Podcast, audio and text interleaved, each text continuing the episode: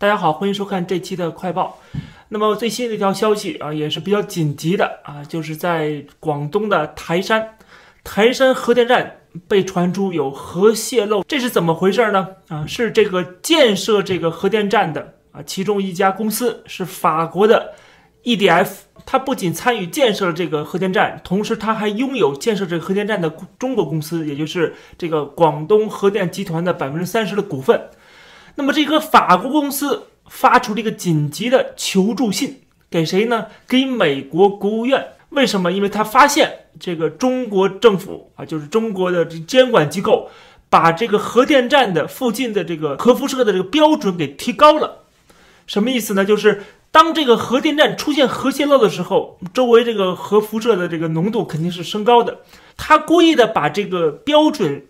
提高之后，也就是说不会发出警报啊，就是好像还没事儿一样。实际上它是有了核泄漏，但是他把这个标准提高了，所以说他就求助美国国务院，让美国参与进来啊，让美国不管是从政治上面对中国进行施压呀，或者是进行调查，总之就是法国公司他无能为力了啊，中国政府没有那么配合，而且他呢对这个情况比较紧张，因为中国改变了这个核辐射的标准之后呢是。从法国人的角度来讲，你这个是远远超过了法国的标准啊，是很严重的，这是一个危险的信号。那么这里面这个法国公司跟中国这相关方是如何接触的，如何谈判的，我们不得而知。但是我们知道是法国这个企业，他们觉得他们有义务要通报全世界，呃，告诉大家说有这个风险，有这个可能性了。那么目前我们先不知道。台山附近的核泄漏有没有这个出现，或者是到底多严重啊？到目前为止还不知道。至少按照中国官方的说法是，台山核电站跟周边的这个环境指标是正常的。问题是你中国政府说正常，是因为你把这个标准给提高了，你变得正常。如果按照原来的标准，是不是就不正常了呢？对不对？是不是就说明它有核泄漏了呢？那么核泄漏多少啊？当然，这个是一个具体的呃我们不知道的数据，但是问题是这是一个很严重的事情，它是关系到成百成千万的这些人民的他们的安危的问题。你怎么能够当这个事情完全没有发生呢？对不对？中国政府他为了掩盖自己的这个核电站出现的漏洞以及政府的面子问题，他可以不顾。数百万、数千万的中国人的这个生命，他可以把人命放在一边啊，因为他的面子是最重要的。很明显，这也是为什么法国公司没有办法了啊。法国公司毕竟作为一个企业，它是要负责任的，万一出事儿了，它是要承担责任的，所以它必须要提早的把这个事情泄露出来啊，告诉这个全世界，至少告诉美国，告诉美国了，当然得等于告诉全世界了。我们看这个地图的话，也看得出来，台山离。广州离香港，对吧？都是离深圳，距离都不算太远。在香港，在深圳都有大量的美国人、美国企业，对吧？所以美国不可能不插手的。而据 CNN 的报道呢，美国政府也因为这个事情跟中国政府联系了。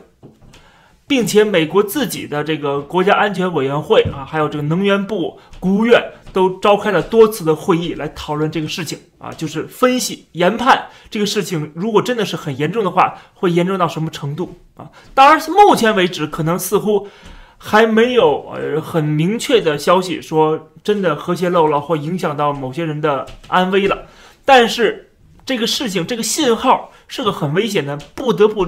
加强重视啊，不得不引起全世界的警觉，因为真的如果出现问题了，那不是小事儿啊，要出事儿一定就是大事儿。但是这里边按说啊，不是法国人，不是美国人应该最着急，应该是中国政府最着急。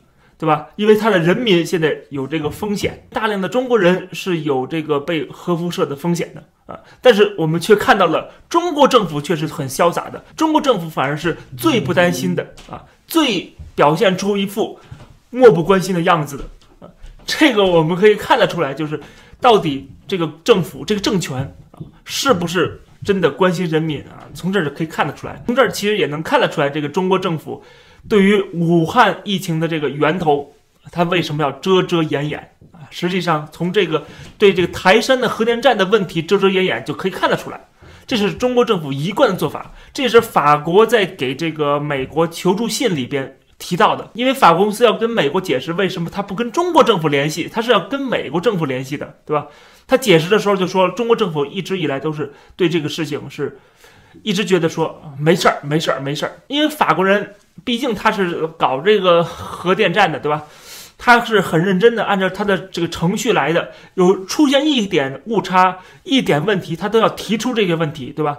都要让大家去讨论，要去警觉，然后看看有没有解决办法啊，把所有的危险啊减小到最低。每次跟中国提出来的时候，中国都是说没事儿，没事儿，没事儿。这种表态肯定是不符合法国公司做事情的标准的啊，不符合法国的这个。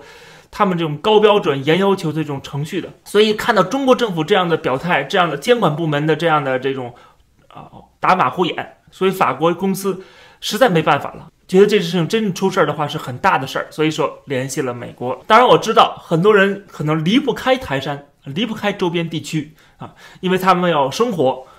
如果我有条件的话，我住在那儿的话，我肯定带着家人先离开啊，肯定先撤走。以后如果真的说安全了，我再回来。为什么呢？因为中国政府是没法让我相信的。我们会持续关注这个事件的进展。感谢大家收看，欢迎点击订阅这个频道。我们下期节目再见。